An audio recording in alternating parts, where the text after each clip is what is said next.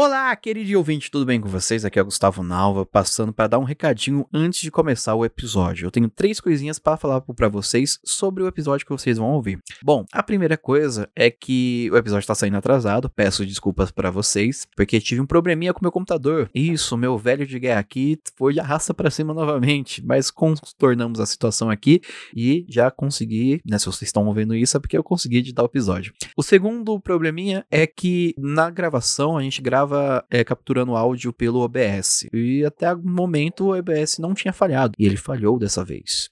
Teve um travamento do computador aqui e três minutos de apresentação lá do Rafael, que vocês vão ouvir o episódio, não foram gravados. Então acabou não, ter, não conseguindo botar no ar por conta disso. Ele não foi gravado. É, além desses dois probleminhas técnicos, tem uma outra, um aviso, na verdade, não é um problema, um aviso que eu preciso passar para vocês. Que nesse episódio nós gravamos com o Daniel Lofego. E o Daniel, quando a gente gravou, fazia parte sim da organização do Enemu. Só que neste momento que o episódio está indo ao ar por um, problemas pessoais, ou assim, por motivos, né, dele. Ele saiu do Enemu, né, saiu da organização e pediu pra gente avisar isso para vocês, tá? Então, ele não faz mais parte da organização, mas ele falou coisas muito interessantes nesse episódio que a gente pensou que vale a pena ir ao ar ainda, tá? Então, o Daniel não faz parte, mas ele vai falar aqui porque na época ele fazia parte e a gente acha interessante, achou interessante o que ele falou, ok? Então é isso, recado dado, beijinho e curtam o episódio.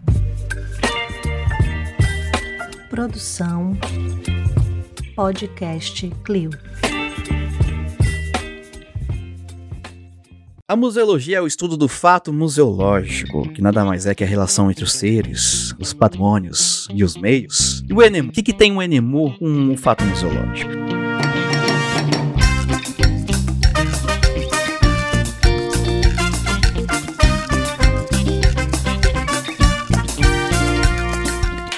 Olá, queridos museandes, tudo bem com vocês? Aqui é o Gustavo Nalva. Estamos começando mais um programa da Museando. Um episódio especial, especialíssimo, um episódio único que vamos falar sobre um grande evento, um dos maiores eventos de museologia do mundo. Os maiores eventos que vai acontecer esse ano numa cidade que eu amo muito, que vocês já vão saber o que, que é. Vocês já leram na, na descrição, mas né, a gente gosta assim de fazer aquele suspense tradicional do podcast. Então, como eu já disse, sou Gustavo Nalva. Aqui comigo hoje eu tenho o prazer de receber a Lígia Dutra. Olá, tudo jóia, pessoal? Saudações museológicas. É, no caso, né, eu sou a Lígia, eu sou aluna aqui da Universidade Federal de Minas Gerais, curso Museologia, já estou no último período, e eu sou integrante né, da submissão científica cultural desse 13 terceiro encontro. Isso aí, mas fala um pouquinho sobre você, Lígia. Qual, com quem você chupou laranja? Qual que é a sua trajetória? Então vamos lá, eu né, fiz bioteconomia, é, bioteconomia, não gostei, achei um tédio. Aí depois é, eu mudei para o curso de sistemas de informação, que mexia né, na área de programação, mas aí eu acabei abandonando porque, digamos que a coordenadora me chamou né, para conversar e ela falou: gente, o que você está fazendo aqui nessa área? Tipo assim, né, você, você, não tem nada a ver com a área de exatos, você tem a ver com a área de humanos. Aí eu fui abandonei o curso, não porque né, ela, ela falou isso, mas por outras questões. E aí depois de um tempo eu voltei é, a, prestar, né, é, no caso o Enem, né, para a universidade, e aí eu escolhi o curso de, de museologia. Por que, que eu escolhi museologia? Eu não queria, eu, eu tenho mais, né, eu gosto mais dessa área, assim, de humanas, mas, por exemplo, história, só que eu não queria trabalhar puramente só com história. Então, é, com relação à museologia, ela me encantou por causa da, dessa questão que envolve memória, filosofia, história. É, caso, eu também né, não queria ser professora de escola pública é, por várias questões, mas aí depois, né, essas coisas a gente pode mudar com. Mas aí é, fui ficando apaixonada com a, com a, com a museologia, agora eu pretendo seguir carreira acadêmica, fazer mestrado, doutorado na área, porque é um, principalmente, né, é, devido a esses novos movimentos que vêm surgindo nos museus museus, é, me interessou pela essa questão de que a museologia ela pode ser um instrumento, né, utilizado para construção, uma construção, digamos assim, uma construção de, democrática do país, sabe? Então, é, nós podemos é, contar várias é, histórias de memórias que não estão sendo abordadas e que isso até mesmo é, é importante para o desenvolvimento, né, de, do, do, povo periférico, dos povos originários, dessas, né, dessas pessoas que não são geralmente abordadas é, dentro dos museus. Maravilha, uma grande história E eu compa compartilho muito desse sentimento porque também fiz história e não me vejo numa sala, numa sala de aula. Complicado. É... Bom, é isso. Vocês conheceram um pouquinho mais sobre a Lígia. E agora vocês vão conhecer o nosso querido Daniel. Daniel Lof Lofego. Lofego, desculpa. Será que eu falei certo? Ele vai falar pra gente agora. Porra, já, já me chamaram de polego. Mas é Lofego mesmo. É... Saudações, museanders. Você que tá aí nos ouvindo, indo pra faculdade, naquele ônibus lotado. Ave Maria, ninguém merece. eu já estou, eu já estive no seu lugar e provavelmente estou ouvindo eu de novo. Meu nome é Daniel, sou Daniel Lofego. É, faço museologia na UNB, aqui em Brasília. Tô, tô no curso há um tempo já, tô desde 2018, já não aguento mais. Quero me formar, quero, quero atuar na área, quero ir para pós-graduação. e é isso. Faz, faz um tempo eu me, eu, eu me vi num dilema é, quando, quando eu vi o Centro Acadêmico de Museologia da UNB vazio, sem gestão e com uma gestão temporária. E, e, e a menina que estava na gestão temporária, grande Flávia, um beijo, se você estiver ouvindo isso aqui. É, ela estava pedindo ajuda porque ficou dois, ficou dois anos da pandemia nessa gestão temporária. E aí eu juntei forças, juntei amigos, montei uma chapa e estamos aí há quase um ano é, representando o Centro de Museologia da UNB, é, fazendo articulações dentro do curso com outros cursos da UNB e com outros cursos da museologia fora da UNB. E aí que entra a minha participação no NMU. E nessa de articular regionalmente, articular nacionalmente, é, eu percebi que havia que, que esse, esse vácuo político estava se estendendo não só no, no caso da UNB, da, do meu cursinho de museologia da UNB, mas em nível nacional, não, não só é, na UNB, mas em nível nacional mesmo. Por quê? É, a gente começou a articular com, com o pessoal da UFA e aí conversando, percebi que essa, esse, esse movimento de um, do, do centro acadêmico de ter uma gestão temporária e depois uma gestão é, uma gestão eleita e aí depois uma gestão temporária. Isso estava acontecendo não só na UNB, que eu vi né, com o passar dos anos, mas os relatos de amigos da UFBA, da Unirio, da UFOP. E aí eu vi a oportunidade de, de é, levar essa articulação para um nível mais sério no, no NMU. Eu nunca, vou, vou, vou, ser sincero, eu nunca participei de um NMU antes desse. É, Maria de primeira viagem, acho que Lígia também é, não é não, Lígia? Verdade, meu primeiro NMU, e tô amando. primeiro Enemu e a gente já está construindo por dentro, né? E ver essa oportunidade de participar do Enemu, não só como ouvinte ou como, é, ou como ou com nossos trabalhos, mas construir o evento junto. E essa oportunidade eu não consegui deixar de lado. Então é isso aí. Faço parte, assim como a Lígia, da subcomissão científica e cultural do Enemu. A gente que é, corre atrás de grupos de trabalho, corre atrás de, de, é, de museus, de articular com outros centros acadêmicos, enfim, vamos conversar tudo isso aí. Tá certo, é isso mesmo. Ó, temos um militante aqui entre nós. Bora lá. É, então, gente, aqui também tá o Rafael Rodrigues. Então, Rafael Rodrigues, bem-vindo ao museu. Diga aí, quem quem é você, rapaz? Diga um pouco da sua trajetória. Bom, gente, boa noite. É, boa noite a todos aqui, a todas, a todos e a todos, né? É, obrigado, primeiramente, por estar participando aqui é, do Museando. É, grande dedicação aqui pra gente que tá na graduação né, de museologia, um curso tão maravilhoso como esse, né, gente? Mas então, eu sou Rafael Rodrigues, quem que sou eu na filho do Paulo, né? É, é isso aí, eu tô graduando em Museologia na UFOP, eu comecei em 19.2, é,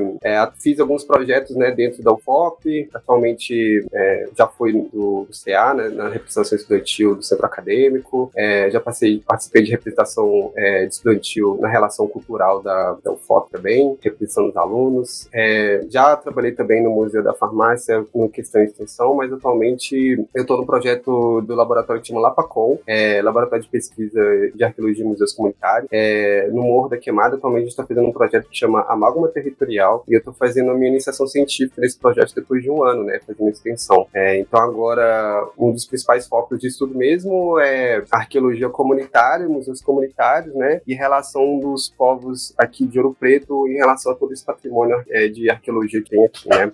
É, como que me levou a organizar, né, é, participar do, do NMU, É, foi no terceiro período, né? Acho que eu tava para entrar, na verdade, no segundo período, em 2020. É, e a, a, chapa Resistência, que era a chapa do SEAD, tinha brigado com o pessoal, né, do, do lá no Rio de Janeiro para tentar trazer de novo o Enemur. Brigaram, assim, né? No bom sentido, né, gente? De tentar trazer o Enemur de volta, porque o Enemur já tinha acontecido em Ouro Preto, né? E, e aí, com a grande luta, principalmente da Cássia, beijo Cássia, da Ressaquinha, inclusive, é, é, você, ela conseguiu trazer para Ouro Preto e a gente começou, né? Então, nessa, nessa na inscrição de 2020, eu me inscrevi para a comunicação do NEMU. E, portanto, nisso aí a gente entrou, fez o Scope Projeto, esse projeto ali, eu tava meio perdão, no segundo período, tava nada acontecendo, nunca tinha mexido no anteprojeto na minha vida, e aí eu fiquei meio perdido, eles me convidaram para ser mediador da comunicação, né? E aí, naquele trabalho todo, então, o projeto inicial, tá lá no Instagram, inicialmente foi toda aquele, né, aquela, a gestão antiga que tava no NEMU. E, e acabou que, né, logo depois disso, é, as pessoas que estavam na, na, presidência, né,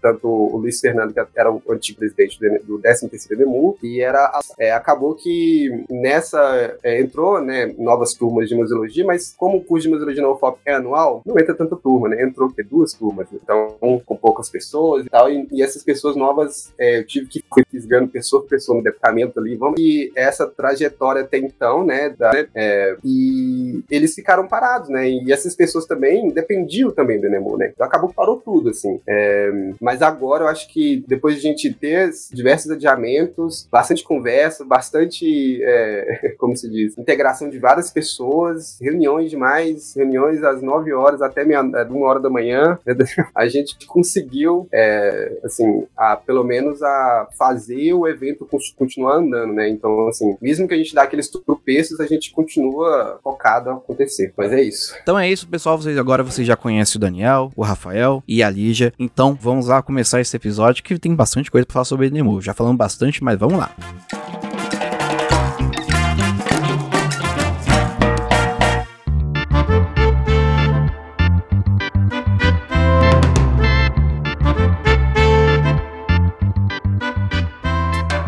Mas eles ainda têm um pouquinho para falar sobre como eles chegaram até o Enemu. Então, Lígia, você que queria complementar a sua fala, pode já fala pra gente como é que a sua tra a trajetória de você fez você a sua trajetória fez você chegar no seu primeiro Enemu já organizando as coisas? Não, na verdade, o que que acontece? Eu tava querendo participar, né, de um encontro nacional dos estudantes, que eu nunca tinha participado também. E aí eu queria, né, ter essa experiência, porque você vai, no caso, um encontro nacional, né, de estudantes, você tem interação com estudantes do Brasil inteiro, de várias culturas, né? É, pessoas que vão passando os ensinamentos que obtiveram na, nas universidades, etc e tal. Aí é, uma amiga falou assim, olha, é, tá aqui no Instagram, né, uma mensagem para vocês, é, pessoa do período de inscrição do evento para participar do Enemu do próximo ano. Aí na hora que eu entrei em contato, lá para saber, né, qual era o link para se inscrever, aí algum organizador do evento tinha falado, olha, o período de inscrições é, já, já passou, mas você, se você quiser, né, você pode participar da submissão. Aí tem vaga lá para ser integrante, né? Aí só você escolher qual subcomissão você tem interesse em participar, que ele vai pegar seus dados, etc., da universidade e e tal. E aí é, você se candidata, você escolhe e, e, aí, ok. Aí eu fui mandei uma mensagem pro Rafael é, perguntando, né? Ah, tem vaga em qual subcomissão aí? Eu, aí eu escolhi o científico cultural porque eu me identifico mais, porque eu também faço um projeto de pesquisa, né?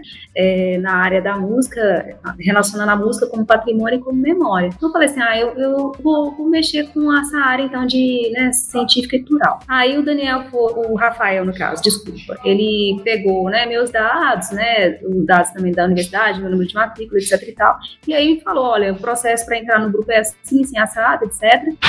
É... E aí, tipo assim, só que você tem que fazer algumas coisas. Tipo, é, um, é uma equipe que tem muita demanda, né? A semana inteira e realmente tem bastante demanda. E aí foi aí que eu cheguei aonde estou até agora, né? E o interessante é que, tipo assim, jamais eu podia imaginar que eu podia é, trabalhar e aprender com estudantes do Brasil inteiro, sabe? De várias outras universidades. E é, é até interessante porque eu queria até convidar eles para ser uma equipe na vida real, sabe? Quem sabe formar uma equipe de produtores rurais da área de museologia, já pensou? Eu vou convidar vocês lá no grupo, tá? Vou falar para todo mundo isso, porque, nossa, vocês são demais, realmente. A, a equipe da, é, científica cultural desse, desse terceiro ENEMU é demais, eu amo demais. O pessoal todo, sabe? O pessoal do meu grupo. Seria isso. Tá certo. Não, gente, não, gente, a Lígia é um amor, um amor de pessoa. E assim, tá pra, eu tô pra ver uma pessoa mais arretada que nem a Lígia. Porque é pra fazer articulação com, com um professor, ela vai atrás. Ela manda, manda bilhetinho pra, pra debaixo da porta do gabinete do professor, tá ligado? O negócio aqui é, é hardcore. e assim, é, aproveitando assim pra falar, o- aproveitando o gancho, né? é, eu, eu, eu não sei como é que eu me sinto quando você, quando você fala que eu, que eu sou um militante, né?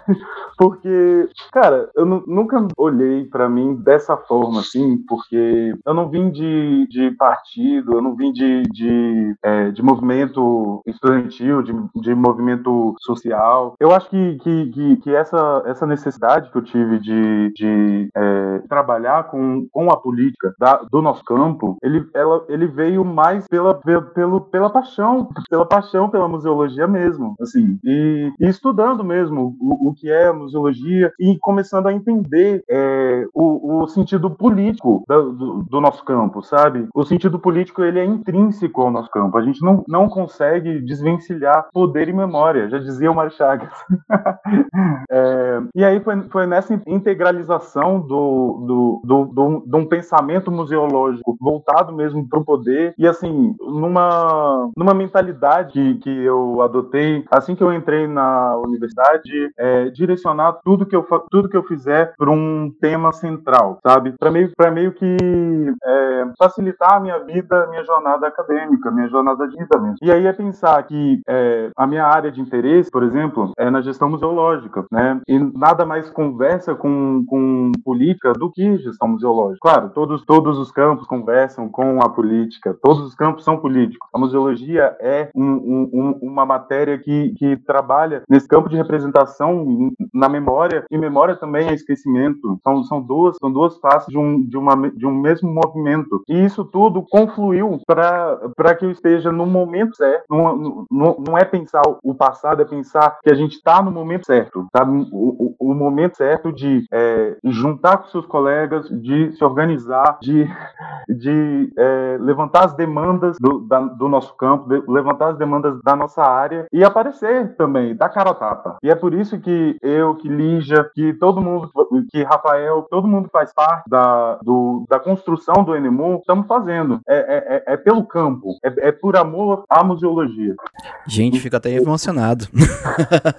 é por amor, gente. Museologia é um. Eu tenho. Eu, pra quem não sabe, eu estou fazendo um curso técnico em museologia. Em museologia, não. Estou fazendo um curso técnico de turismo, né? né, Pra gente tirar um dinheirinho de fim de semana. E essa semana o meu professor de inglês. Inglês. é, tem um nome certo, assim, mas não é o, é o inglês teco, né? Ele falou assim: ó, quem trabalha com memória, quem trabalha com, com patrimônio, vocês são. é, vocês fazem por amor mesmo, porque vocês têm muita coragem. E essa, muita, essa coragem eu não tô. é, tipo, ele dizendo, né? Essa coragem não é do sentido pejorativo, não. É de admiração, porque tem que ter, tem que ter muito amor mesmo pra gente trabalhar com patrimônio, com é, o, o Átila Tolentino, ele falou uma frase aqui na gravação que a gente até colocou, separou e colocou na nossa postagem, que ele fala que patrimônio é afeto, tanto que ele afeta cada um de, de, de, de cada de uma maneira diferente, né? Então você tem que ser afetado pelo patrimônio pra você ter esse amor tanto assim pra poder, né, é, continuar nessa luta. Mas é isso, gente. Bom, agora que eles falaram um pouco sobre a, a trajetória deles aqui, eu queria saber, afinal, o que que é o Enemu, né? A gente tá falando aqui desde o começo o que que é Enemu, Enemu, Enemu, Enemu, Enemu, é E-N-U, sei lá, como é que é? O que que é? Gente, explica pra mim. Então, gente, o que que é o, o ENEMU? O ENEMU nada mais é do que o Encontro Nacional dos Estudantes de Museologia. Ele foi criado lá em 2004. É, as iniciativas né, vieram de estudantes das escolas de museologia da Unirio, Rio de Janeiro, né, situado no Rio de Janeiro, e da- lá da Universidade Federal da Bahia. Então, o ele está vinculado a uma executiva nacional né, desses estudantes, né, do nosso curso de museologia, e também é, nós, é, digamos, estamos contemporaneamente se caracterizando por um evento maior, né, como o maior evento estudantil de museologia aqui do Brasil. E ele, no caso, ele seria realizado né, anualmente, mas aí teve aquela questão da pandemia, e aí não pôde né, ser realizado. É, se eu não me engano, o último Enemu foi realizado em 2018. Se o Daniel quiser me corrigir, se eu estiver errada, então é, aí ficou parado, né, para esse período da pandemia, agora nós estamos iniciando. Então imagine só, né, um tempão parado, sem conversar, sem trocar interações, experiências, e agora a gente está, digamos assim, é, colocando uma expectativa muito grande nesse, nesse, evento que vai ocorrer. Por isso que é importante que as pessoas, né, que os estudantes do Brasil inteiro e também os interessados na área de museus possam comparecer, né, lá em Ouro Preto, para também, né, é, não só é, não só para alunos, mas também para todos que tiverem interesse. Se vocês quiserem, estamos lá, vamos receber de braços abertos, interações vai ser muito importantes para a gente também. Maravilha. Exatamente, Lígia. É, talvez, talvez seja por isso, Gustavo, que você não tenha ouvido do Encontro Nacional do, dos Estudantes de Museologia. É, deixa eu te fazer uma pergunta, assim. O Museando tem quanto tempo? Quando, quando que vocês começaram no Museando? Museando começou em outubro de 2019. A gente, eu estava no segundo semestre do técnico de museologia. E eu acho, eu estou tentando puxar na memória aqui, eu acho que eu ouvi do Enemu, ouvi do no curso técnico. Mas assim, pra gente era algo mais, né, porque São Paulo me isolado, é, meio que se isolou dessa questão da graduação de, muse de museologia, né? Outras questões aí que dá um bom episódio, mas um episódio polêmico. Mas é isso. O, como a Lígia muito bem, muito bem explicou, o NEMU ele é a instância maior de articulação de, de toda a classe estudantil de museologia. Assim, e, e aqui a gente está abarcando também o curso técnico, viu? Vocês não são deixados de lado, não. Assim, todos os cursos de, de graduação né, do ensino superior, eles têm os seus eventos nacionais, que ocorrem normalmente é, ano após ano ou bienal. No caso do NEMU, era anual, tá certo, Rafa? No caso do NEMU, era anual, só que aí veio a pandemia, como a Lígia bem explicou, e deu uma parada, deu um, uma segurada, todo o movimento de articulação nacional dos estudantes de museologia. E aí a gente teve esse vácuo mesmo. É, é, é normal que, que, que, os alunos não tenham ouvido falar, ainda mais os, os calores de pandemia, como é chamado, é, ainda mais os calores de pandemia, que nunca ouviram falar, nunca viram a movimentação é, de, de participar do encontro nacional. Isso é algo que, que, como eu falei, acontece em todos os cursos e é imprescindível para oxigenar é, o movimento estudantil daquele curso em específico. É, e aí é relacionado é, abertamente com a Executiva Nacional, que também é eleita em todo o ENEMU. A gente tem um ENEMU e aí no final do ENEMU, são, são cinco dias no caso, no final tem uma plenária final, uma grande assembleia, em que a gente debate as questões principais relativas ao, ao nosso movimento, aos, aos nossos colegas, comparsas e camaradas, aos nossos camaradas museólogos, informação, mas também é importante falar que a comunidade museológica ela começa na graduação, tá? mesmo que historicamente a gente é, a, a, museologia tenha surgido de um trabalho com o museu, com a instituição museu, o museólogo ele é formado, né? A partir do momento em que foi criado é, a, a, regulamentação, a lei de regulamentação do museólogo e que algum, é, alguns profissionais do, do, museu foram considerados museólogos, a partir dali só é museólogo para o Conselho Regional e o Conselho Federal quem efetivamente estudou museologia na graduação. Então é, é, é, é imprescindível a gente olhar o evento NMU como um evento não só dos estudantes, mas de toda a, a, a categoria de museólogo. Não é pouca coisa, gente. Já que a gente agora entendeu um pouco melhor sobre a, o que, que é o NMU, né? Já fomos apresentados. É, Rafael, por favor, conta pra gente um pouco sobre a história do NMU. Ah, o NMU, ele. Eu posso estar errado, assim, qualquer coisa, o Daniel tá aí, a Liz pode me complementar, complementar, mas se não me engano, ele, ele nasce dentro do daquele evento do sistema de museus, né? É, da rede de museus, né? Se não me engano. E ele for, foi separado depois, do, depois de alguns anos, né? Porque as, as, as ações dos estudantes não estavam se, se encaixando. Acho que esse tem esse problema até hoje, né? É, então, e é uma coisa que é uma pergunta até meio difícil, porque quando eu estava na comunicação, é, houve a possibilidade de a gente contar a história dos Enemus. E a gente fez um levantamento sobre como que é surgido, foi surgido, e, e, e como que foi os, os eventos, né, dos Enemus que aconteceram durante o ano. Só que não existe documentação disso, não existe sites, inclusive. É, a gente tem uma noção pelo que as pessoas falam, mas por incrível que pareça, as pessoas não documentaram isso. Eles não criaram sites, eles não criaram um banco de dados com algum tipo de informação que poderia contar sobre a história do Nemo, né? É, a gente sabe que ela, ele nasce dentro já de um, de um seminário que já acontecia e ele separa apenas os estudantes. E nisso, né, foram algumas dessas coisas foram criadas, né, dentro dentro desse do NMU para que auxiliasse o, o, que fizesse mais sentido para o NMU, como que a questão da executiva nacional e do Conselho dos Estudantes, né, do, do é, Conselho Nacional dos Estudantes de Museologia, porque antes eles eram vinculados a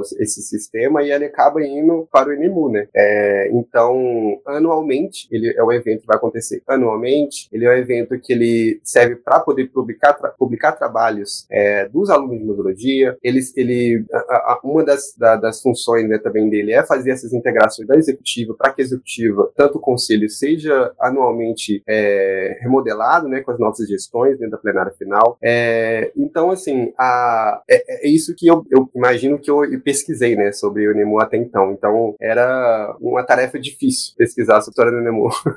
E é interessante, né? Porque é um encontro de estudante de museologia, a gente fala sobre memória, e é um encontro que não produziu memória sobre si. É, é, é, é ó, fica aí o papel para vocês, para papel para vocês redimirem isso. Não, é isso, Gustavo. Casa de, de espeto, ferreiro de pau, né? essa, essa versão ficou melhor. Casa de ferreiro, espeto de pau. A gente trabalha com memória. É, houve o, o Enemu. O, o Enemu existe antes até de existir o Sebramos, isso é, isso é interessante colocar. E mesmo assim a gente não tem registro palpável da história do Enemu. E aí cabe a, a nós e, aos, e a vocês do futuro que estiverem nos ouvindo e que venham a calhar a fazer um próximo Enemu. A gente tem que manter a história do nosso movimento viva, sabe? A gente vai tentar, nessa, nessa, é, nesse 13 terceiro Enemu, abrir um espaço para que o, os alunos que tiverem memórias de Enemus passados submetam su, suas memorabilhas, su, suas fotos, a gente, para a gente fazer um, um mural e, pelo menos na coletividade, resgatar essa memória. Mas até agora, institucionalizado, a gente não tem acesso. Ah, tá aí o desafio para vocês. Inclusive, né, conheci um museólogo que participou do primeiro encontro, né? Então, é, por que não, né, chamar todos os, porque, né, muitos devem estar por aí ou fora do Brasil, etc, para construir essa memória, né, também dos encontros estudantes, né? Porque isso também é uma memória para as futuras gerações, até mesmo para as pessoas poderem saber como funcionam os processos de escolha, sabe? Então, isso é importante para que isso ocorra mais vezes, para que as pessoas não fiquem, digamos assim, é, é, mais assim, desanimadas, né? Porque o, o, acredito que o encontro ele é mais para dar uma força na, na questão é, do estudante ter mais energia, né? Para lutar pela sua área, pela sua profissão e ainda mais depois de tudo, né? Que a gente passou, não sei se eu posso falar aqui, né? Desse governo horrendo que sugou as nossas energias, né? então é, então tipo assim é importante a gente manter viva a memória para que as futuras gerações não desanimem, porque para nossa profissão dar certo, né? Pra, falando dar certo no sentido assim, para a gente seguir fazendo o que a gente faz, como museólogo, trabalhando com memória, é importante que a gente também fortaleça as nossas histórias, né? É, deixe nossas histórias bem vivas, para que as futuras gerações continuem com esse caminho, porque senão para ninguém, né, para não morrer no meio, né, no meio desse trajeto, principalmente com esses tipos de governos que apareceram por aí, né, esses governos horrendos, né? Inclusive, a gente tem um dispositivo no, no Spotify que é a caixa de perguntas, então vai lá na caixinha de perguntas agora que você tá ouvindo, ouvinte aí, e responde pra gente nesse episódio. O Bolsonaro já foi preso? Só pra gente saber, tipo, deixar marcado ali na história, tá bom?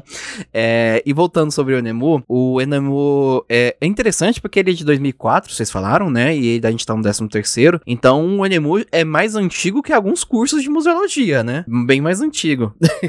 bom, interessante, interessante. Tá sendo um, um episódio de descobertas. Bom, falando um pouquinho da história, e a gente já entendeu mais ou menos aqui por cima como é que se organiza o Enemu, né? Aí tem, tipo, a gente já falou que é de um grupo de trabalho, o Daniel alguma coisa de comunicação, sei lá. Gente, é, fala como é que vocês se organizam, como é que vocês estão se organizando e esse evento vai ser em Ouro Preto, né? Como é que vai rolar esse evento agora em 2023? Explica aqui que eu tô confuso, tô confuso igual meus nossos ouvintes.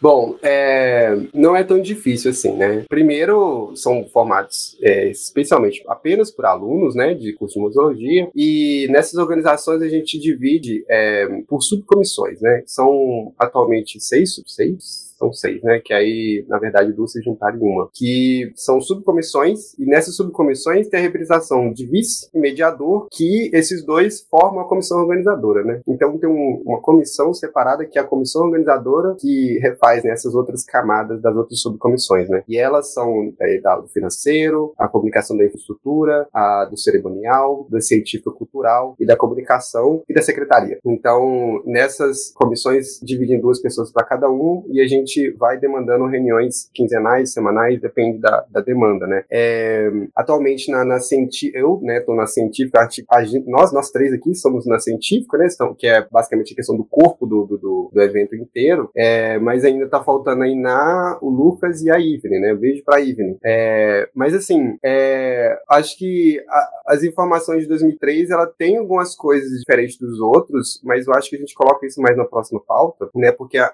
a sua organização ela, ela faz a partir disso, né? Dessas subcomissões que conversam entre elas. Se alguém quiser mais, quiser falar alguma coisa sobre também. Não, é tudo muito bem organizado. A gente tem a comissão organizadora, as subcomissões, o nosso presidente, que ainda não falou que é presidente, o Rafael está presidindo agora o, o Enemu, pegou essa, essa responsabilidade. E no, o, o, que esperar do evento de 2023? Vocês podem esperar bastante, bastante debate dentro dos vários temas que estamos é, sugerindo, vários debates é, entre pares e, e apresentações de trabalho. Essa é a parte acadêmica, mas também tem a parte cultural, porque a gente é da subcomissão acadêmica e cultural. Então vocês podem esperar é, vários museus que, que vão estar de portas abertas para a gente ir visitar, é, várias mesas redondas com pessoas importantes da área é, que vão sugerir reflexões importantes para você pensar a sua vida dentro da área do, da museologia mesmo. Mas é muita confraternização também. É muito bom é, a gente aproveitar que a gente voltou para o presencial e se dar um, um, um abraço coletivo assim. Vamos lá, museólogos.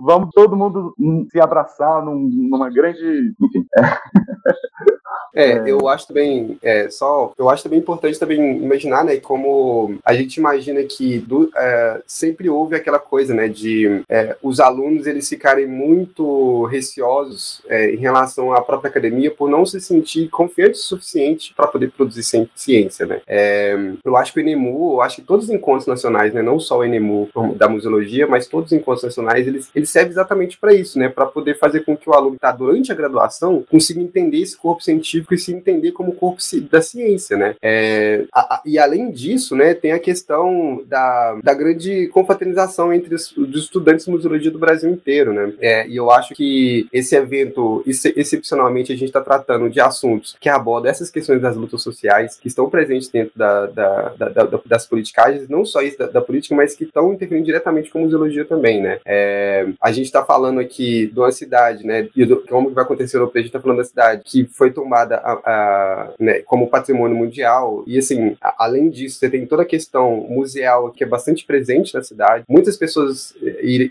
iriam vir para cá apenas para conhecer mesmo Ouro Preto. Acho que muita gente tem vontade de conhecer Ouro Preto. Uma das é, cidades mais peculiares do Brasil, se imaginar nesse sentido, né, de preservar essa, essa questão da própria cidade em si, né, que está dentro lá da, da, da, questão do caminho da Estrada do Real. Enfim, é, a gente conhece é, dentro da museologia que eu acho que bastante presente, porque nós estudantes museologia tem aquele quê, né, de a gente entra no museu depois que a gente estuda museologia pensando completamente diferente, né? E eu acho que é, é, muito interessante, inclusive, os alunos de museologia virem em Ouro Preto, um dos aspectos é esse, né? Da, da gente que está estudando museologia vir aqui ver o museu de perto e entender como que é esses processos, né? Porque a visão é diferente, né? A visão é diferente do turista. Então, acho que é excepcional, assim, é, é as pessoas virem para cá, tanto que a gente já está pensando fazer relações de oficinas, mediações rurais, dentro dos próprios museus estão participando. É, aqui tem também a Sérgio Ouro Preto, tem o Ecomuseu. A gente está pensando também em fazer uma ação cultural lá, dentro do Ecomuseu da Serra Preto. Enfim, várias ideias aqui, né? O Daniel comentou aqui o karaokê também, a gente está pensando em fazer questão da dança. A gente tá, tem a, o lugar aqui, né, que tem é, próximo da Igreja de Santa Virgínia, tem a, a Casa de Cultura Negra. A gente também está tentando conversar com eles para poder entrar dentro desse, desse, né? Enfim, eu acho que são vários meios que a gente está tentando fazer para que não seja aquela coisa maçante de apresentar trabalho, temos que ir lá, vamos só apresentar e tudo mais. Não, é, é outra coisa, é uma mesmo, sabe? De chegar aqui, você aproveitar todas as questões da cidade, a questão da própria foto que ela pode aproveitar e também vir com vários questionamentos também, né? Não dizer que é tudo mil maravilhas, mas entender esses, esses, esses questionamentos levantar, né, pra frente, é isso. Mas então, é, né, isso que o Rafael falou é muito importante, né, com relação às atividades que vão ser apresentadas, com relação, né, aos questionamentos é, voltados para a questão científica e acadêmica também é importante, e também a questão da interação, né, da interação que nós vamos ter depois de anos, como já havia abordado anteriormente. É, beber uma cervejinha bem gelada, né, se interagir com, né, com as outras pessoas, isso também é interessante. Então, é, todo mundo acho que vai gostar, sabe, desse, desse encontro e vai ser especial. Ainda mais, como eu te falei, ainda mais aquele período horrível que a gente teve aí uns anos para trás. Juntando pandemia e uma coisa desgastante. Acho que o pessoal tá bem, né, esgotado, cansado, exausto. Acho que vai ser o lugar pra gente dar uma renovada. Bastante. Eu tenho uma história com Ouro Preto e pandemia, né? Em 2020, eu ia prestar o Enem para poder tentar passar no UFOP, estudar museologia, já tinha dinheiro guardado, tudo bonitinho. Eu ia tentar fazer museologia na UFOP.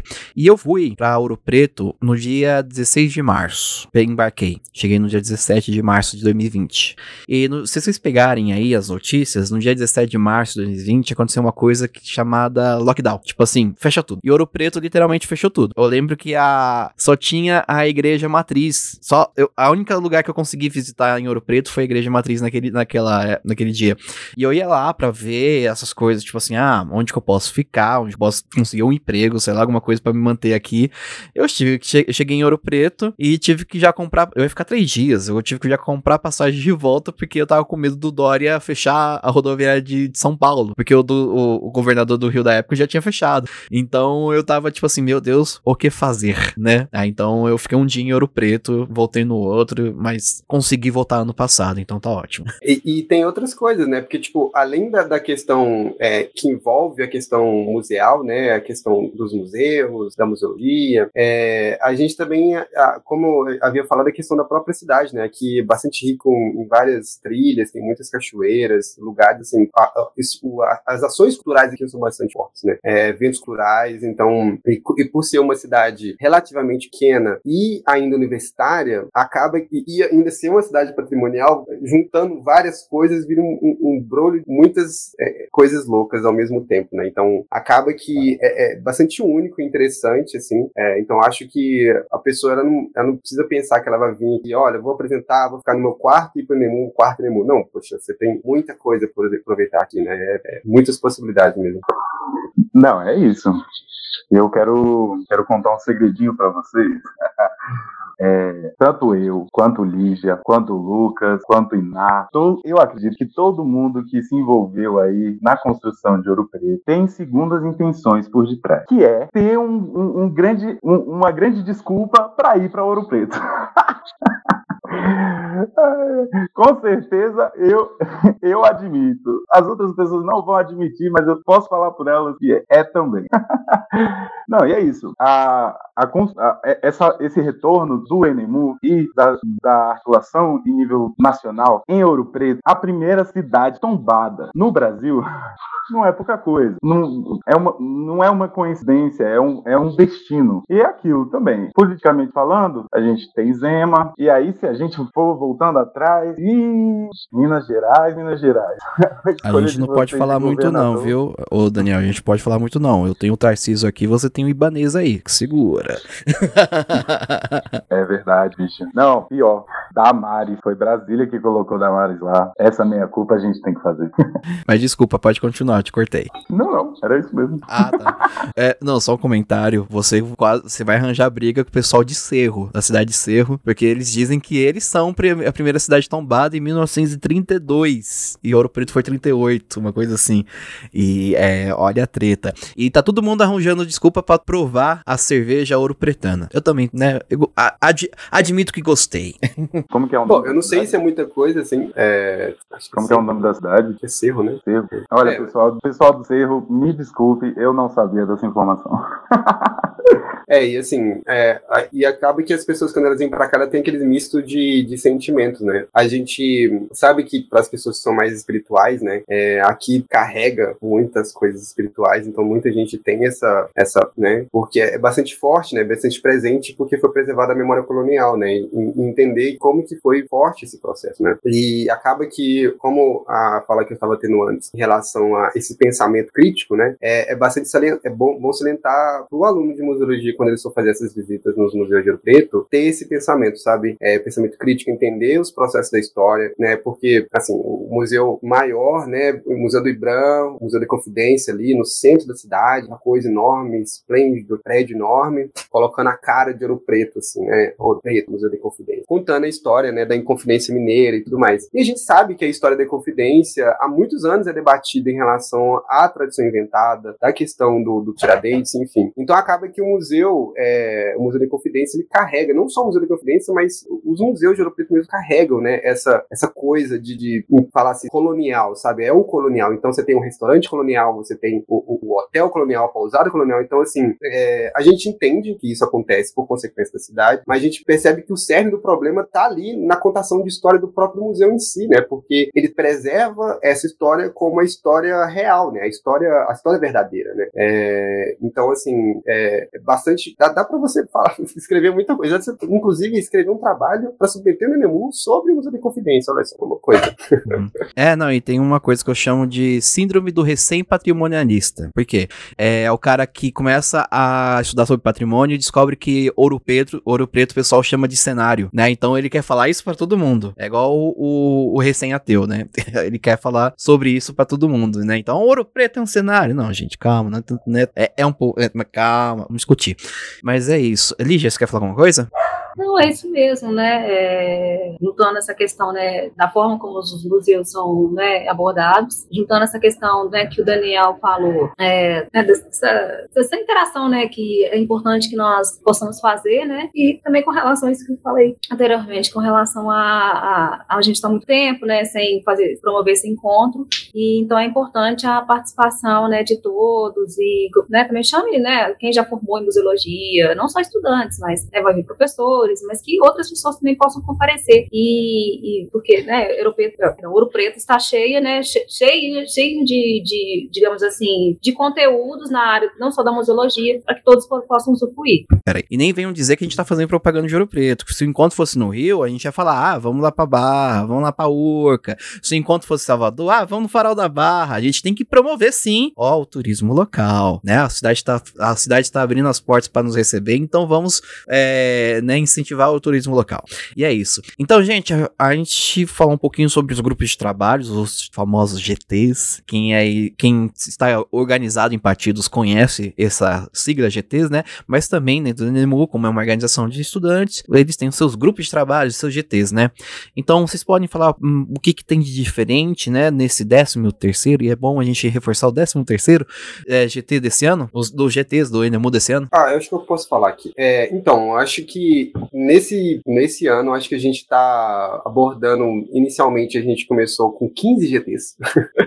e aí foi uma luta para a gente ter que comprimir tentar fazer que os GTs diminuíssem. E por conta disso, a gente teve alguns problemas em relação a isso, né? Porque é, a gente tentou fazer com que eles não ficassem unificados na real, né? Para que eles fossem GTs separados. Só que a gente estava com muito medo de não ter é, pessoal. Acho que foi um, um dos empecilhos que a gente teve durante o tempo, né? De encontrar pessoal para poder participar da coordenação desses grupos. E a gente estava alçando voos altos mesmo. É, assim, acho que com a meia culpa nossa que a gente começou a buscar pessoas com nomes meio complicados, que já estavam assim na vida mais lá na frente. A gente, em vez de a gente ganhar os aqui, a gente foi lá na frente, né? Mas assim, acabou que deu certo. A gente, num, num desses momentos, a gente pensou que poderia não só ser um, um, um GT constituído apenas por professores docentes, então a gente começou a pensar que teria também é, egressos, discentes, discentes, mestres do saber também. Nesse caso, é, a gente fez um GT bastante é, diverso, né, diversificado, para poder fazer essa questão desses trabalhos. E abordando também e colocando o aluno nessa posição, né, o, o discente, né, na posição de estar ali no grupo de trabalho, entendendo no começo do processo, que a gente acha que é extremamente importante. E o retorno foi positivo, né, a gente é, publicou é, o, o, formulário nas redes sociais, as pessoas se inscreveram para poder participar da, da, das coordenações do grupo de trabalho. É, no final das contas, a gente ficou com 12 GTs. É, eu posso listar eles aqui? Como é que será que seria? Não, é, a gente já publicou, então pode.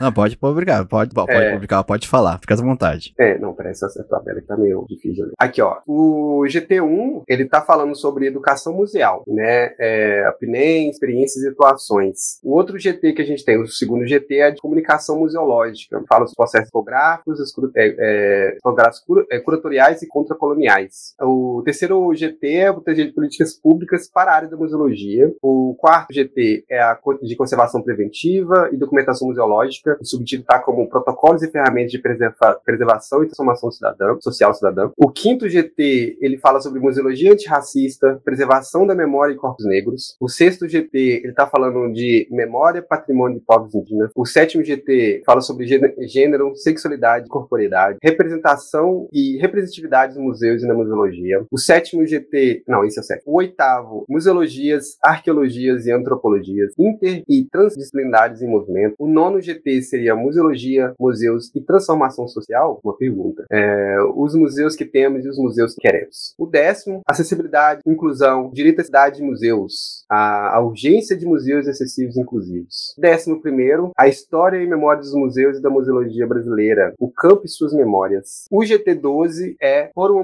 museologia LGBTQIA+.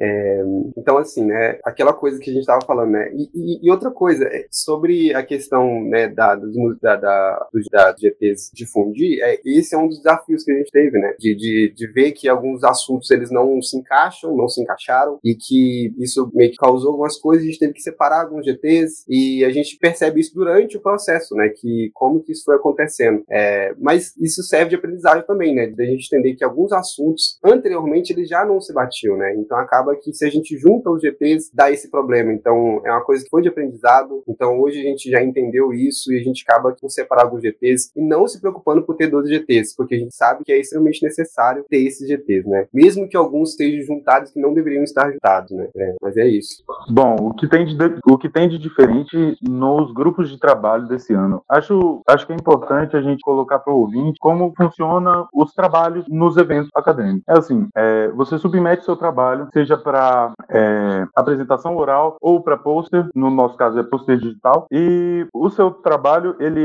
ele a, a gente da, da, da, organização do evento vai juntar e compilar os trabalhos e mandar para, é, normalmente são professores e doutores é, especializados naquela área que vão escolher, é, que vão determinar quais são os, os trabalhos que passam, quais são os trabalhos que não passam, né? Para ter uma legitimidade acadêmica. Isso é normal de todo, de todo, de todo evento. O pulo do gato que a gente trouxe para esse, para essa 13 terceira edição é pensar em como se dá a hierarquia de, da, da universidade, do, do ensino universitário. É, é, é, é questionar por que que o aluno não pode também ser aquela pessoa que valida o conhecimento. Por que, que tem que ser só o doutor? Por que, que a, a, o, o conhecimento só, só é validado quando produzido pelo doutor? E aí a gente firma o pé no chão com, com, com a decisão de abrir um espaço para os alunos fazerem parte dessa, dessa comissão científica que cada GT tem para escolher seus trabalhos. E esse, e esse é o movimento.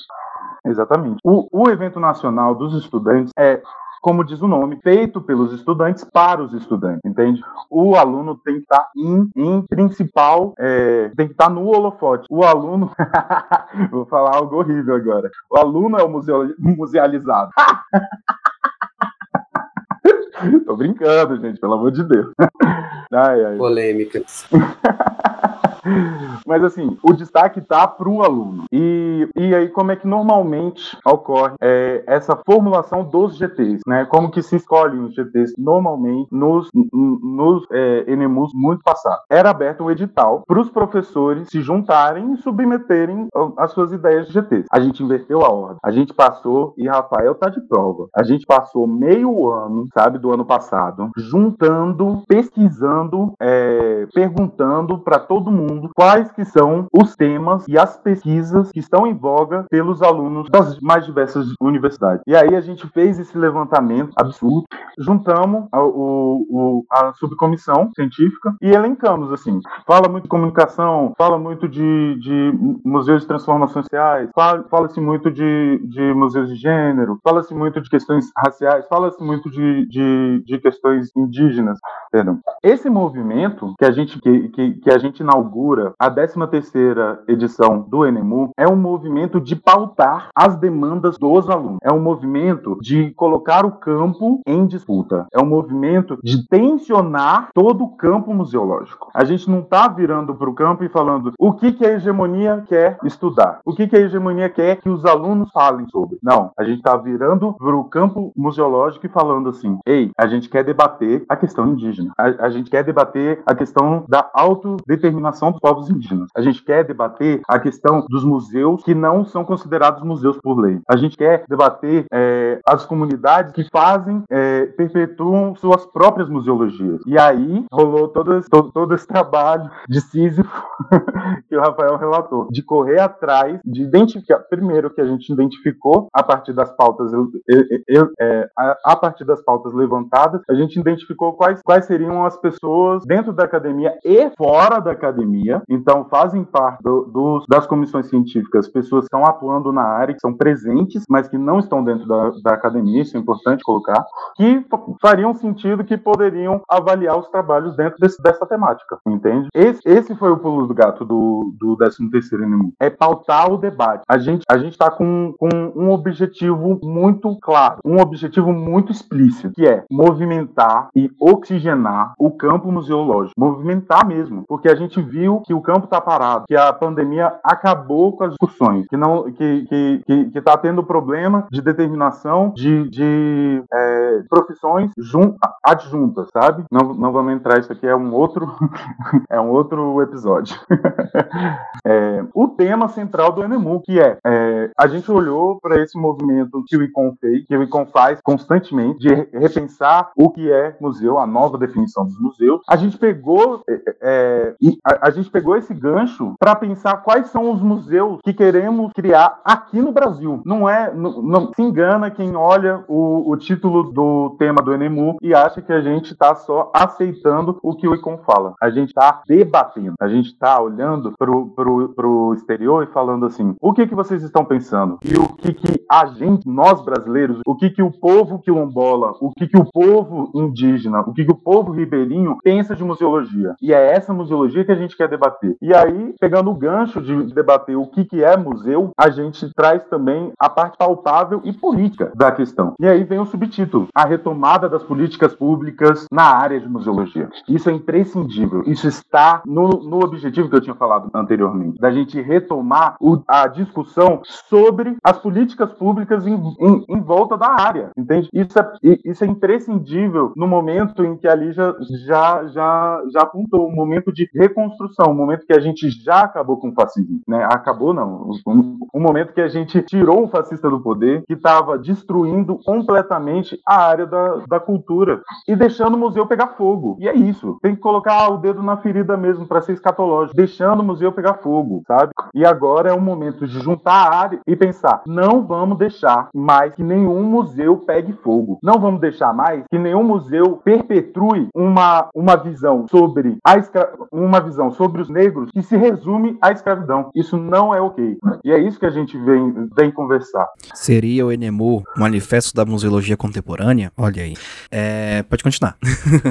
é, eu ia falar uma coisa sobre isso também, que é, inclusive, é, no, na versão quando a gente estava, né, na, na primeira, é, lá em 2020, quando a gente tinha pensado em EMU, a, o debate inicial para o tema era sobre os trabalhos que os é, graduandos de museologia têm feito no Brasil. Então a gente fazia um levantamento é, de todas as pesquisas já produzidas para os alunos, né, é, no, no, Brasil, e quando vê essa nova leva, né, de, de novas pessoas que entraram dentro do NEMO e essas pessoas de fórum, a gente entendeu que é, esse assunto não era mais relevante, né, para o debate do NEMO. A gente entende que houve um, um, uma pandemia inteira, né, e, e o, todo um governo do Bolsonaro nesse meio, né, então você imaginar que a partir do momento que a gente entende que urge a necessidade das políticas públicas, né, e, e que não só isso, como vem agora, né, com essa nova definição de museus, a gente entende que também ela é também problemática, né, e que ela também deve ser discutida, né, porque ela não foi discutida amplamente como ela poderia ser discutida inicialmente, que ela foi pensada ser discutida, né? ela pensou ser discutida amplamente, só que acaba que ela não aborda o que ela deve ser abordada. O museu é para ser antirracista, né, como é uma das perguntas que a gente foi norteada, né, das, da, do novo, novo tema, né, e, e essa é uma das coisas, né, que fez com que a gente mudasse essa, essa linha justamente por causa das necessidades atuais do, do, do evento. Não, e, e, e o, o, nosso queridíssimo apresentador aqui do Museando, do Museando tem, tem certa razão. Isso aqui é um manifesto. Tanto é que, fugindo um pouco da pauta dos GTs, é, a, o, o nessa de repensar quem que pode produzir conhecimento dentro da academia, qual o conhecimento que é válido na nossa sociedade, a gente, a gente buscou formalizar uma parceria com a UFMG para trazer o, o projeto Encontro de Saberes para a área museológica e a cimentar essa discussão de que não é só museólogo sabe fazer museologia. E aí a importância da gente ter várias, várias articulações de várias é, universidades é, para conduzir, para construir esse ENAMU conjunto. Porque graças a Lígia, que fez um trabalho maravilhoso de correr atrás do professor do projeto, de, de, de ficar ligando para ele dia após dia, mandando, mandando carta por debaixo da porta, que a gente tem a possibilidade de trazer mestres e mestres do saber para compartilhar conosco o saber deles sobre a museologia, sobre a memória, sobre o patrimônio. Não é, Lígia? Exatamente, Daniel. É, né, trazer pessoas que, né, igual no meio acadêmico, é, geralmente, né, alguns professores nem gostam, né, de, deles receberem esse título, mas são pessoas que têm sabedorias, né, e por que não chamá-los também, né, a participar do evento e construir uma, uma museologia com a parte do conhecimento que eles têm, porque é uma via de mão dupla.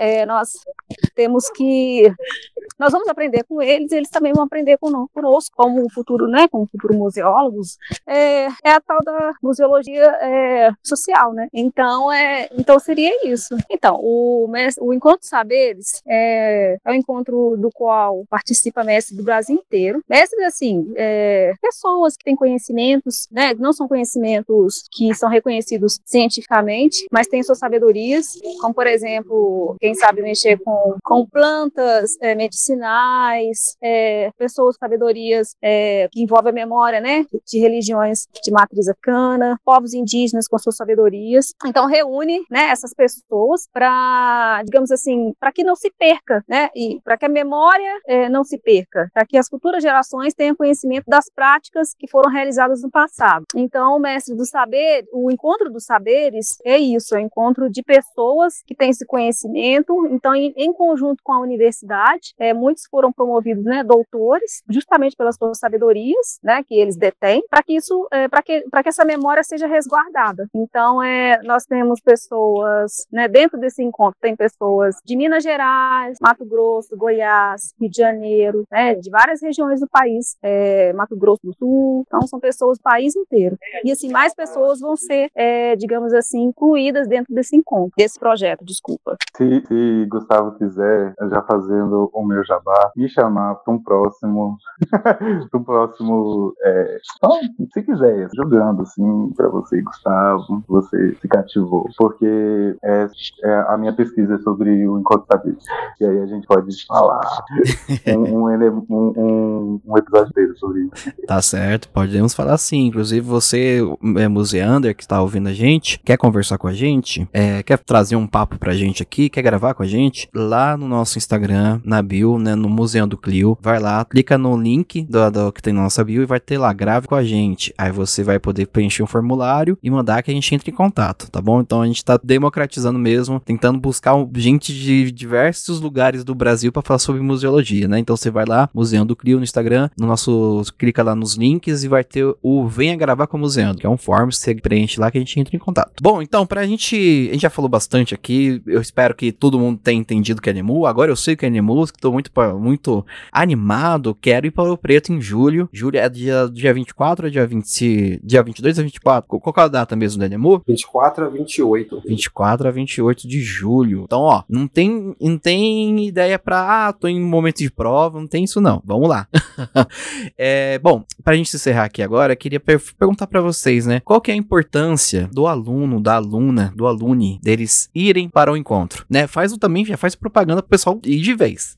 é, além das coisas que a gente falou, né? A gente já listou diversas é, coisas, né? Da própria cidade em si, é, da própria importância é, da existência da, de Ouro Preto em si, né? Para o aluno de museologia estar tá vindo aqui. Além disso, né? A gente entende que o NMU, ele, né, pelo menos para mim, né? Eu, na minha visão, eu acredito que a, a, o NMU, ele serve como um espelho, né? Pro, pro aluno ali e como forma também de experiência, né? É, a gente tem que entender que a gente, esses caminhos que a gente busca dentro da graduação, a universidade, ela traz algumas coisas que as, né, as faculdades privadas, elas não, não trazem. Acho que a universidade, isso é uma das, das coisas que a gente aproveitar, né? Esses submissões de trabalhos, enfim, isso além disso, é, além da, da questão de experiência acadêmica que a gente vai ter, é sair já maduro, né? Participar, já ter esse conhecimento, como foi publicar um artigo. É, inclusive, uma das diferenciais desse ano que vai ter no Enemu, que acho que a gente não falou, é, inclusive a gente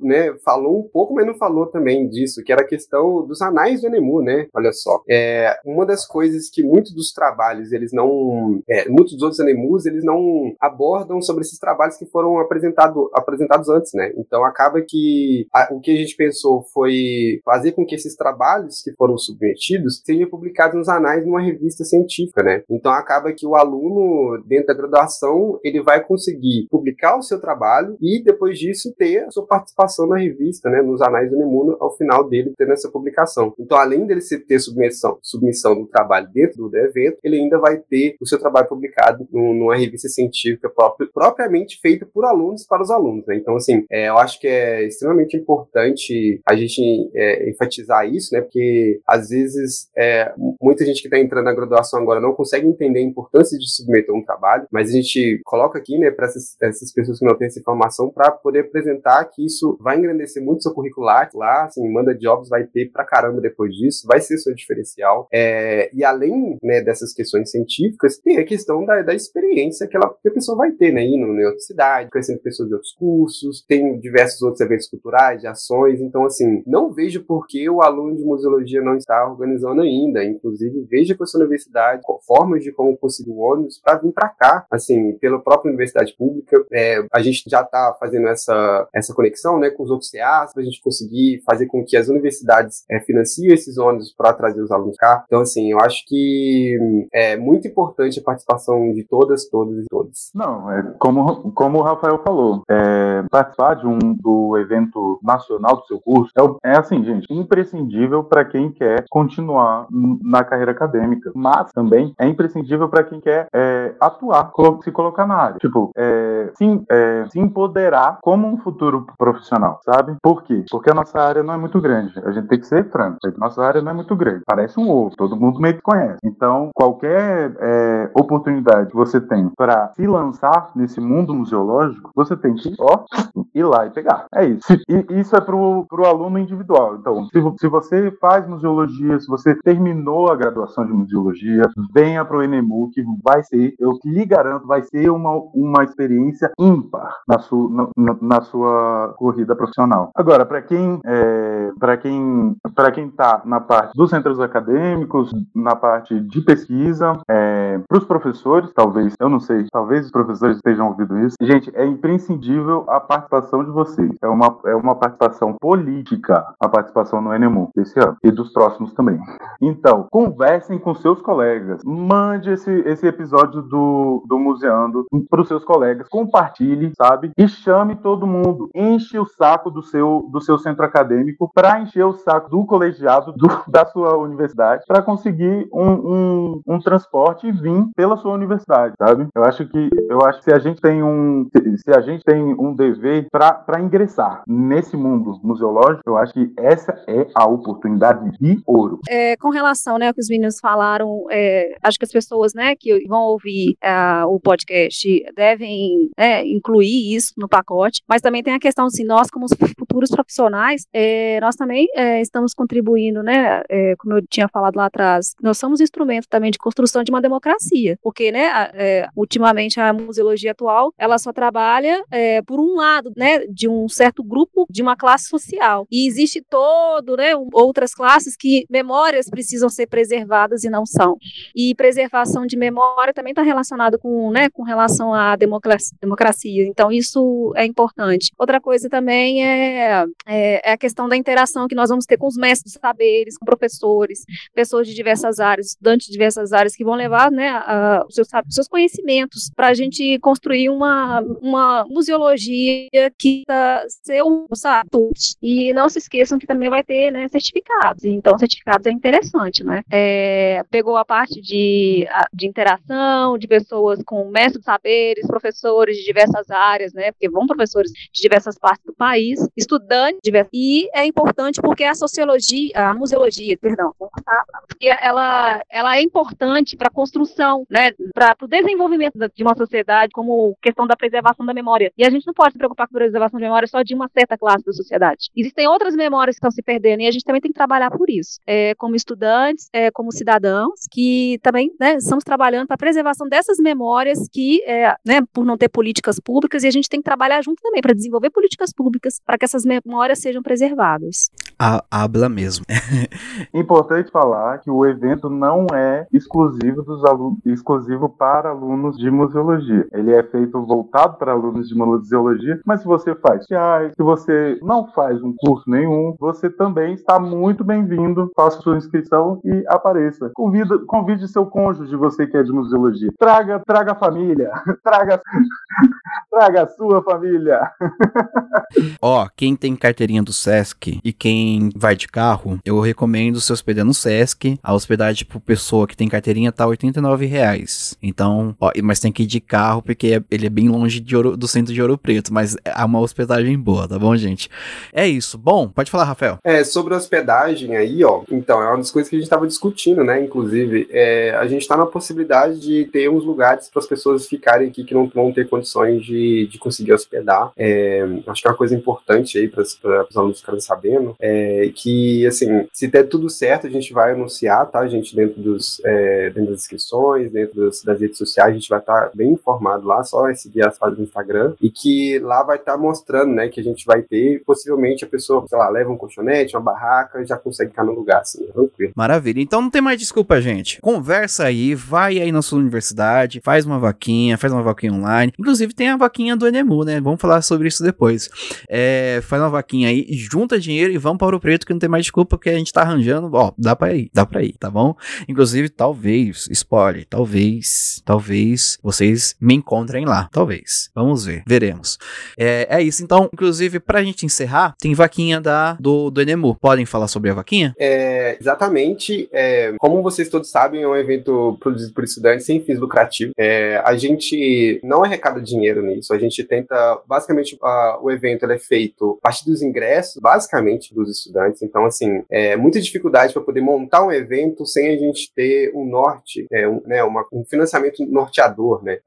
É, por amor, exatamente. A gente faz isso tudo porque a gente gosta mesmo, gente. Então, assim, entender que é muito complicado a gente conseguir achar patrocínio, algum tipo de apoio. A gente está na correria, nossa, gigantesca com a Secretaria de Cultura, com o Ministério da Cultura, com as empresas locais, né, com os próprios museus em si, para tentar pegar todo tipo de ajuda possível. E, assim, a vaquinha é uma delas, né? A, a, acho que a vaquinha a gente é, tá ainda engatinhando, tá dando meio certo, mas assim, é, qualquer ajudinha, sabe, gente, assim, não precisa ser o seu salário do mês, gente. A gente pode ser um lanche ali, cinco reais, sete reais, isso ajuda demais o nosso evento, assim, cinco reais de cada um vai ajudar demais. É, e assim, gente, todo o evento, todo o dinheiro ele vai ser revestido completamente pro evento. Então, assim, a gente não tira absolutamente nada do, do, do dinheiro, então muitas coisas a gente vai conseguir, a gente tá conseguindo de graça para não ter que gastar, enfim. É... Mas assim, faz esse esforço, gente. Eu acho que vai ajudar pra caramba, muito, muito mesmo. Hum. Então, bora se juntar aí, fazer um, uma pequena doação. Ó, você que tá pensando nessa na segunda,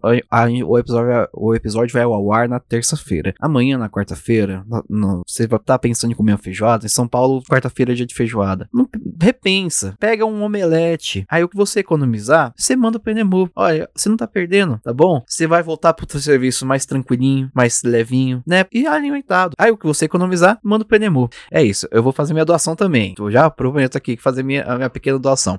E é isso, gente. Brigadão. A gente já falou bastante sobre o Enemu aqui. O, Dani, o Daniel quer falar alguma coisa? Queria plantar a sementinha do mal aqui nos, no, nas pessoas que, que fazem esse maravilhoso podcast, que é o Museando. E se a gente fizesse um encontro do Museando? Ah! Eita! Olha, dá pra levar uma convidada. Tem a Tainá Keller, que gravou com a gente. Ela é restauradora e conservadora, mora em BH, mas é de Belo... De... Mora em BH, é de Belo Horizonte, é difícil.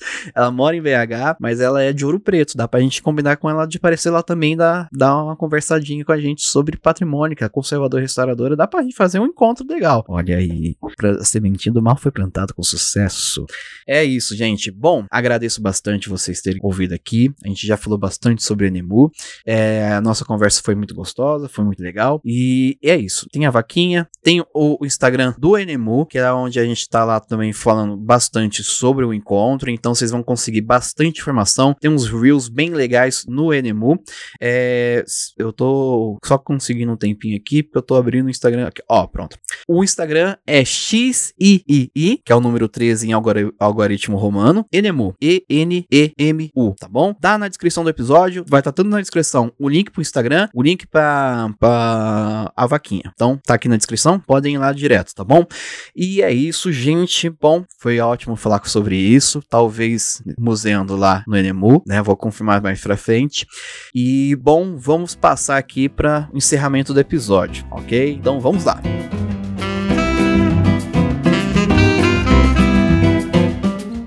Bom, nesse finalzinho de episódio, a gente costuma fazer alguma indicação, indicar filmes, livros, alguma coisa sobre o tema, alguma coisa sobre, não, não sobre o tema.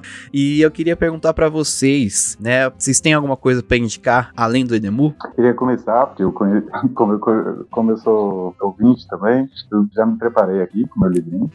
É, como eu falei, eu estou estudando, o meu TCC é sobre o Encontro Saberes e eu queria recomendar de coração, assim, para todos os ouvintes para o Gustavo também, e para a Lígia, para o Rafael, para vocês três também. É um texto que mudou a, a, minha visão sobre o Brasil, que é o texto, o livro Colonização, Quilombos, é, Modos e Significações do Antônio Bispo do Santo, mais conhecido como Nego Bispo. Nego Bispo, gente, é um mestre saber quilombola do Piauí, que, que faz uma tese sobre a, a história, a historiografia do Brasil por, um, por, por uma lente contra-colonial. É um, uma leitura muito gostosa de ler. Ele também é poeta, então tem várias poesias dentro do texto. E Nego Bispo foi o primeiro mestre saber a participar do, do projeto Encontro Saber. Que, por sinal, a gente falou da UFMG, mas nasceu na UNB. Tinha que falar. É, Gustavo, eu posso ler um poema? Pode ir. Pode. Eu queria ler o poema que eu mais gosto dele. Fogo, queimaram palmares, nasceu canudo. Fogo, queimaram canudos, nasceu caldeirões. Fogo, queimaram caldeirões, nasceu pau de colher. Fogo, queimaram pau de colher. E nasceram e nascerão tantas outras comunidades que os vão cansar se continuarem queimando. Gente. Porque mesmo que queime, porque mesmo que queimem a escrita, não queimarão a oralidade. Mesmo que queimem os símbolos, não queimarão o significado. Mesmo que queimem nosso povo, não queimarão a ancestralidade. Gente do céu. Repiei aqui. Parabéns. É isso. Obrigadão pela sua indicação.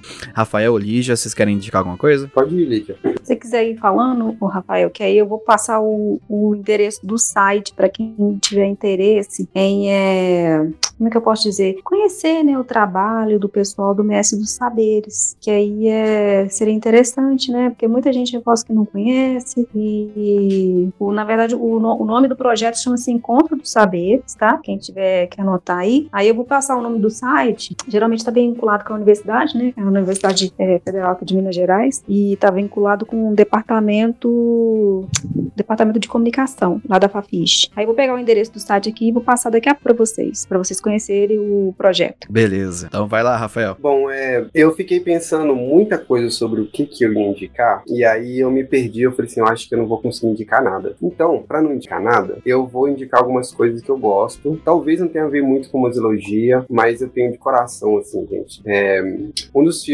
que é muito esquecido, é, muita gente não, não conhece o filme, mas é um dos filmes mais fantásticos que eu já vi. É um filme brasileiro. Ele chama. que tem o Irandi Santos, inclusive. Ele chama A História da Eternidade. É, é um filme que se fala sobre é, o, o Irandi Santos, né? Que ele tá numa, numa, no sertão do Brasil, né? Ele vive de arte. E é bastante expressivo o filme. É, não só isso, mas a filmografia é impecável, trilha sonora de secos e molhados, assim, gente. O filme, ele realmente arrepia.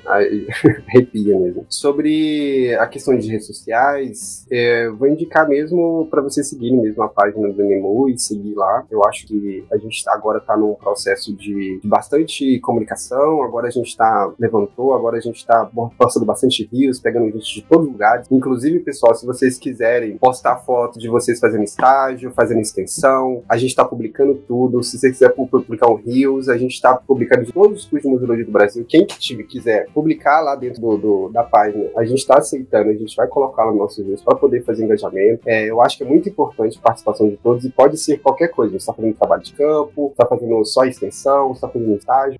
Tire lá essa foto, posta lá uns riozinhos e manda pra gente que a gente vai aceitar de coração. É isso. Então, gente, só para complementar aqui, né, eu vou falar agora o endereço do site para quem tiver interesse em conhecer o trabalho dos mestres e das mestras, né, saberes, não só de Minas, mas de vários estados do Brasil, vários estados do Brasil. Então, o endereço do site é só só você só a pessoa escrever assim, ó, é saberes tradicionais, tudo junto.org. Aí lá vai ter maiores informações. Mas se a pessoa também tiver interesse, é só entrar no, no site do FMG, né, que é www.fmg.br, é, digita barra Encontro dos Saberes, ou então entra no, no link da Fafish, barra Comunicação Social, e lá também tem Encontro dos Saberes, ok? E, e é isso, eu quero agradecer, né, pelo convite, foi demais, eu nunca, né, eu não conhecia o, o programa de vocês e estou muito lisonjeada por participar, né? De levar a museologia para outras pessoas. Muito obrigada. A gente que agradece. Vai lá, Daniel. Gustavo, eu posso ser um pouquinho mais chato? eu queria indicar, eu queria indicar só mais uma coisinha. Indique. Deixa. Indique. Indique. Olha, é um filme também, o, o Rafael me inspirou agora, mas é um filme, entende? E, mas educativo. e, é um, e é um filme, ele devia ser obrigatório para todo mundo da museologia, todo mundo mesmo. Que medo. O nome, o nome é Vênus Negra. Procurem, é um filme de 2010, mas é, vai fazer você repensar. E eu não vou dar spoiler nenhum, só vou falar uma coisa. Eu brinquei mais cedo no, no episódio falando de musealizar pessoas. Esse, esse filme, documentário, ele fala sobre a musealização de uma mulher da Então, mulher do quê? Desculpa? Da África. Ah. Uma mulher africana. Ixi, já devo imaginar quem é. Eu acho que eu conheço a história. Uhum. É. Bom, é isso. E não é uma noite no museu, hein, gente? A gente É. não indicou uma noite no museu. Não foi isso, nem a Viúva Negra, tá? É, Bom, vou fazer minha indicação aqui agora, vou fazer minha indicação. A minha indicação é uma coisa que eu já indiquei aqui antes, né, em outros episódios, mas vou indicar de novo porque eu gostei muito desse, desse livro. E como a gente falou de Ouro Preto, não posso deixar de falar dele, né? É um livro de uma professora aí da UFOP, inclusive, a Ângela Leite Xavier. É, eu quase conheci ela, né? Porque o pessoal da livraria, que esse livro somente é Ouro Preto, que vou falar o nome, né? Mas o pessoal da livraria São José, que é onde eu comprei, falou: Nossa, você quase encontrou, quase encontra com ela aqui, que ela acabou de sair. E eu acho que eu vi ela de costas, assim, porque quando eu comprei o livro eu saí, eu vi uma pessoa lá no fundo, de- tipo, que tinha o cabelo parecido com a dela, né? Mas qualquer coisa, eu pego o autógrafo dela agora. É, li- o livro é Tesouros, Fantasmas e Lendas de Ouro Preto. Tesouros, Fantasmas e Lendas de Ouro Preto. É, eu indico, quem for para o NMU pode comprar o livro que é bom. E é isso, gente. Então, muito obrigado por vocês terem ouvido até agora. Fiquem aí atentos a Venemu. Vamos dar um jeito de a gente ir, vamos ajudar na vaquinha e vamos construir essa museologia contemporânea que a gente tá aqui discutindo, que falou bastante no episódio. Bom, eu queria agradecer muito a vocês que gravaram comigo hoje. Vou agradecer um por um. Vou agradecer primeiro a ela, a ela, Lígia, porque a Lígia, gente, vocês vão perceber no episódio, o áudio dela tá diferente, porque a Lígia foi uma estudante raiz. Ela gravou dentro da universidade, ela gravou no carro indo para casa e eu acho que ela deve estar tá em casa agora, né? Então, Lígia, muito obrigado. Muito obrigado mesmo por ter gravado com a gente. Pode fazer sua despedida aí. Como eu disse, né, muito bem, eu que agradeço, desculpa qualquer coisa aí, né? Porque realmente estava na biblioteca, da biblioteca fui pro corredor, do corredor fui lá para fora, lá para fora, eu peguei um carro e agora eu tô em casa. Mas muito obrigada, foi demais. É, adorei participar do programa, de falar sobre Nemu, de falar de museologia, né, de falar de memória, obrigada mesmo. E estamos aí, quem sabe a gente se encontra, né, todo mundo lá em Ouro Preto tomando cerveja gelada depois, né, dos encontros, dos debates, palestras. Então a gente tá aí. Se precisar, quem precisar de ajuda, qualquer coisa, estamos aí. É isso aí.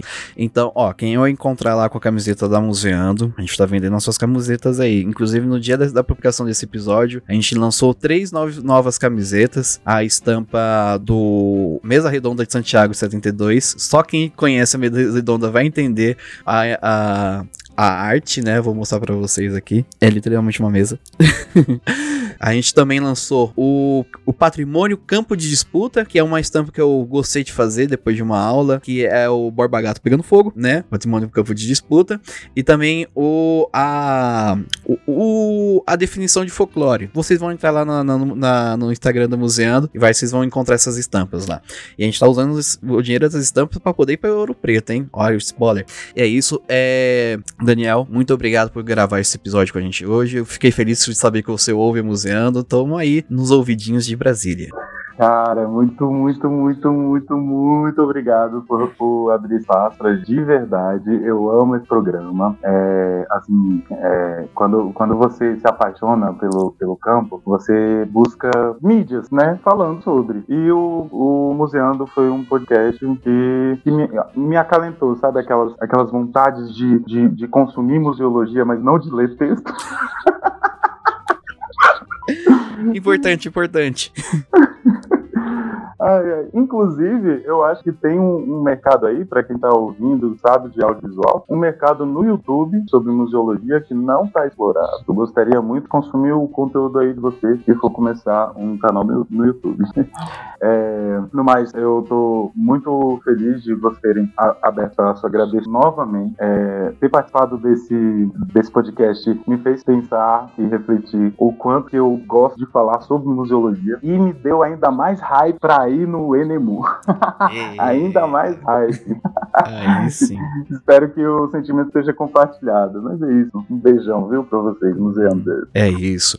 Bom, é, sobre o YouTube, a gente tentou, mas a gente não tem muitos equipamentos para poder ocupar esse espaço. A gente vai mandando no podcast por enquanto. Mas eu tentei ocupar esse espaço é, há mais ou menos três anos atrás, em 2019. Se você pesquisar o que é museologia no YouTube, o terceiro, segundo vídeo vai ser um vídeo meu que eu tô de jaqueta de couro, explicando o que é museologia.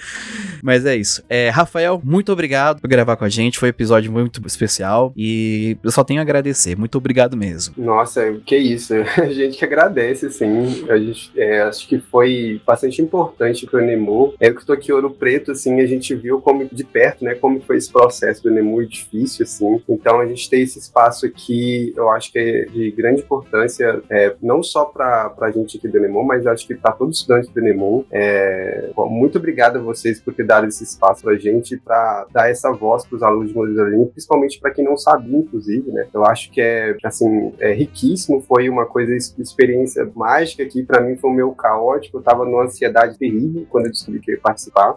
Eu tava, depois que eu saí da aula hoje, era 9 horas, aí eu lá as mensagens, ah, cadê você? Eu, meu Deus do céu, eu vou correr, eu aí correndo lá da universidade para vir gravar. E assim, é só ansiedade, mas aqui vocês me deixaram bem mais calmo. Acho que o episódio foi super tranquilo. É, agora, com certeza, vou ser um assíduo. Ó, só pra não dizer que eu tô mentindo, ó, gente. Tava escutando aqui, ó, o podcast fazendo dever de casa, viu? Escutando o podcast essa semana. Não conhecia também como a Lídia, mas eu sou um assíduo escutor, é, escutador.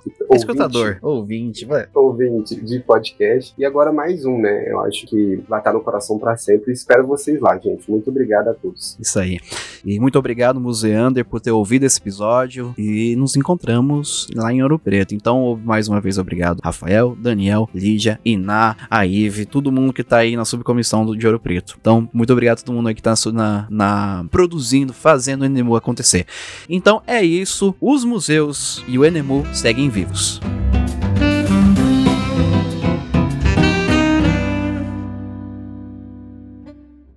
Muito obrigado, vão com Deus, valeu. Santos!